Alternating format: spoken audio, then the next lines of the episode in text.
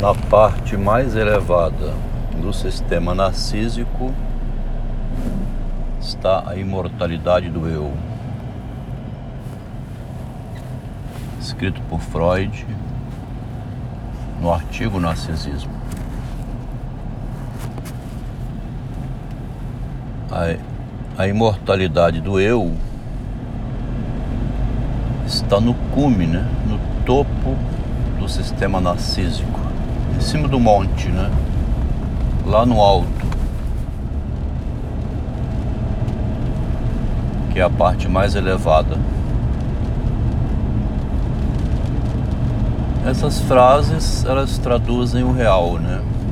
O real sentido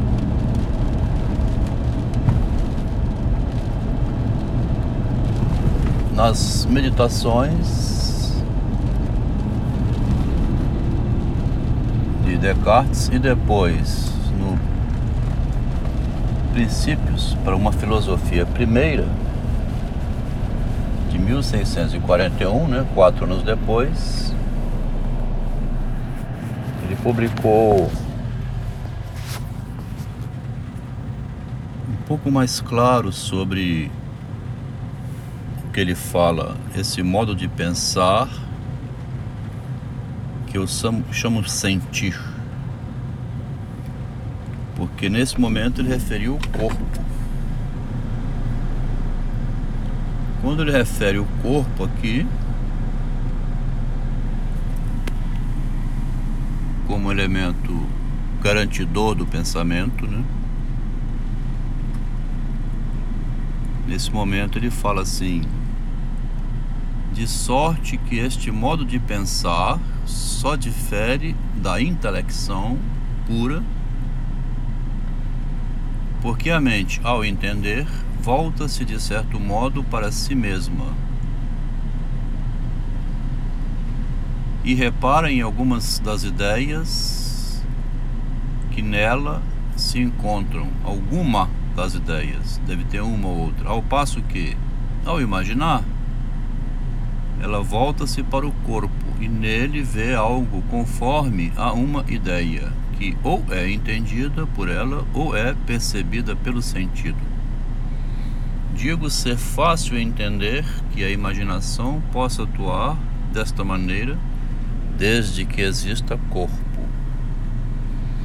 A imaginação exige, exige um corpo presente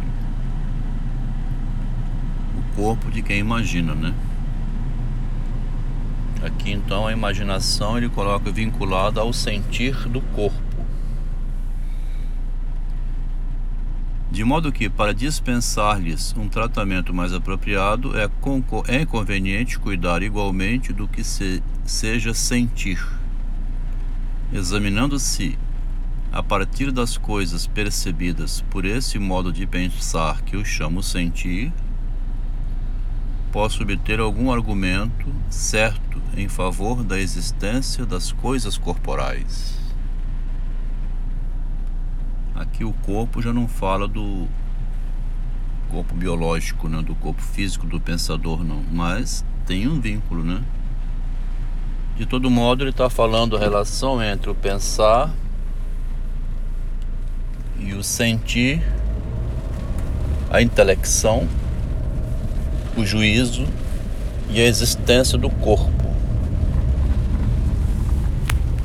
Interessante porque a existência do corpo que pensa é necessário, né?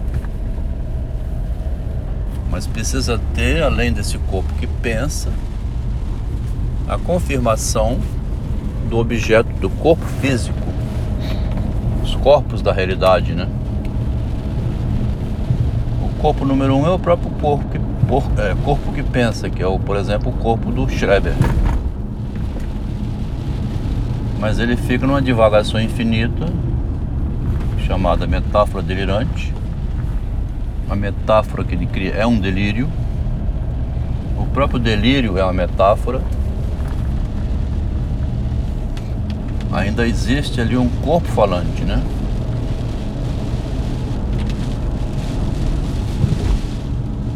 que fala coisas imaginárias. inexistentes na vida real.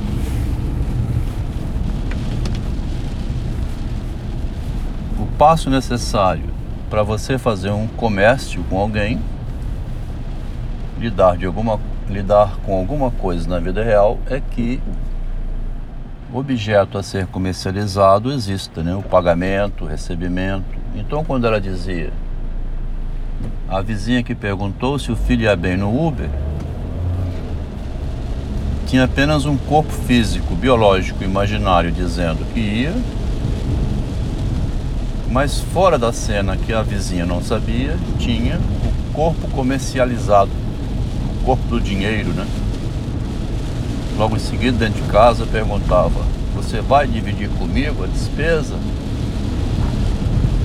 O marido era ali fora o suporte de uma imagem frente à vizinha, porque foi na presença dela que ela disse que ia bem no Uber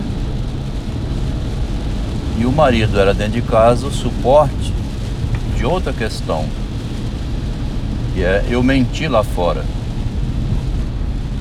Mas aqui dentro eu falo a verdade, deu prejuízo o Uber. Lá fora eu digo o Uber está indo muito bem.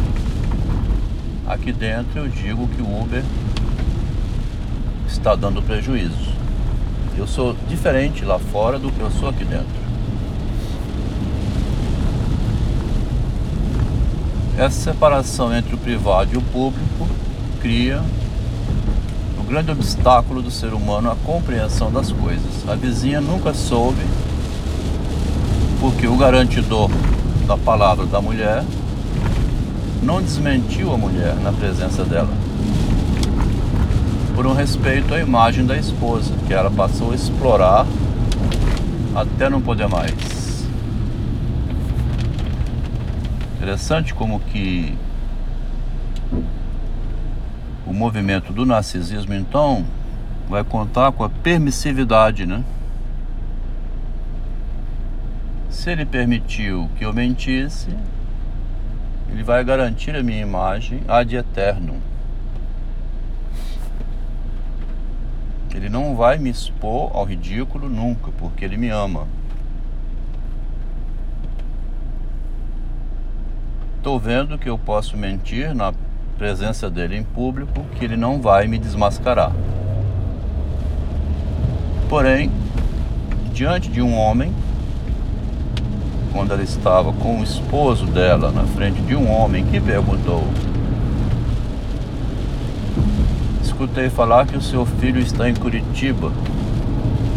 Aí ela disse aquilo que diante da amiga não tinha dito, que é agora na frente de um homem, que também somente o vizinho e o marido e ela, mais ninguém, para ela não calcular as palavras, né?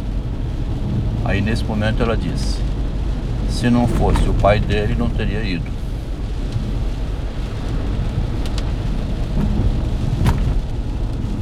Então, foi sincero nesse ponto, atribuindo ao marido na frente de um homem a função masculina, né? O papel do homem. Na frente da vizinha, quis parecer que não precisava desse homem. Na frente do vizinho, seria vergonhoso para ela, diante de um homem, mentir ia embaraçar a posição dela mesma e do marido diante do vizinho. E aí o vizinho, piscando o olho, né, quis saber se ela era sincera ou se o homem ia tolerar uma falsidade da esposa se ela mentisse dizendo outra coisa que ela tinha autorizado, por exemplo. Se ela tivesse dito, eu achei melhor ele ter ido para lá, Paulo, porque ele não estava bem aqui. Eu sou de opinião favorável a que ele esteja lá. Se tivesse falado essa mentira, não sei como é que eu reagiria, mesmo sendo um homem. Ou aí já seria mascarada demais. Porque a engenharia construída para o filho ir para Curitiba, ela sabia qual era, seria muito vergonhoso demais ela negar, mas já não se sabe mais, né? Porque parece que tinha perdido a vergonha de mentir frente ao esposo, né? De qualquer maneira, frente ao vizinho Paulo, que é um homem, ela não desqualificou o marido, isso que é importante, né? Alguma percepção ela tinha que diante da mulher pode, pode mentir à vontade, pode fingir. Mas diante de um homem, o vizinho Paulo, ela recuou da mentira, ou achou melhor não mentir. No ponto mais elevado do sistema narcísico está a imortalidade do eu. O eu quer ser imortal em vida, né? Não quer ser um morto-vivo e também não quer ser um morto depois de morto. Um eu destruído.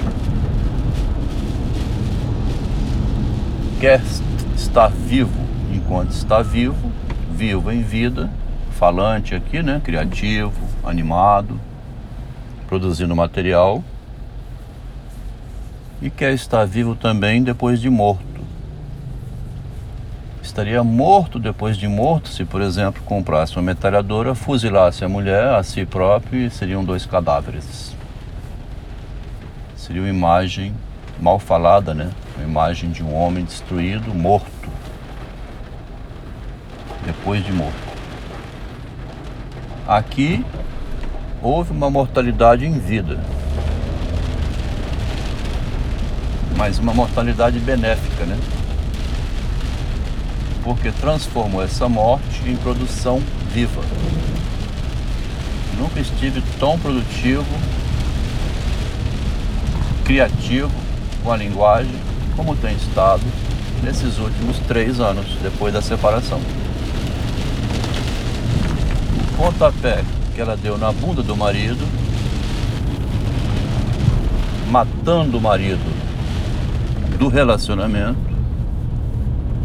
destruindo o vínculo e ele implorando para que não destruísse. Aí que ela destruiu mais ainda. Esta destruição construiu o pensador do narcisismo. Nunca se pensou antes, de uma maneira filosófica assim e bem escrita, né? Isso tudo já foi pensado e cansado de ser falado, né? Todo mundo sabe o que está sendo dito aqui, não há novidade nenhuma. O que tem de novo é a transformação disso num belíssimo livro, tá? Encontrei finalmente uma solução engenhosa para escrever meu livro autobiográfico. A minha esposa me via é, assim, meio exibido, meio eufórico pouco enciumada também, quando ela me via encontrando a solução de um problema. Morou comigo anos e anos, sabe disso. Achei a solução, amor, eureka! Chegava feliz da vida quando as coisas iam dando certo e ia partilhando com ela. Viver uma vida com esse homem que pensa assim. E Estou eu agora sozinho, partilhando comigo mesmo essa descoberta agora do narcisismo como a solução escrita, né? Porque passou uma vida todo mundo falando dele, mas ninguém escreveu como eu escrevi.